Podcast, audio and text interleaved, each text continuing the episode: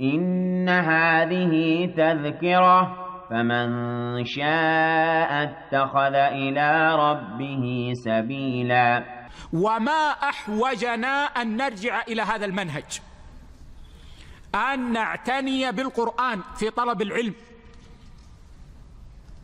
ولا عذر لنا. حتى لو أن الواحد منا يجعل على نفسه أنه يحفظ في كل يوم ثلاث آيات. في كل يوم يحفظ ثلاث آيات. حفظا متقنا. فإن العناية بالقرآن أصل العلم وأصل تزكية القلوب. وطالب العلم يحتاج العلم والأدب. طالب العلم يحتاج إلى العلم والأدب.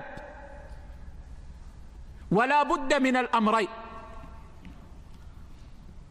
لا بد من الأمرين.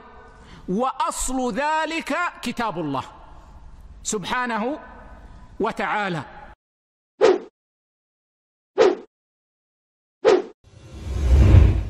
Soutenez le projet Jannah TV et abonnez-vous pour voir les dernières vidéos.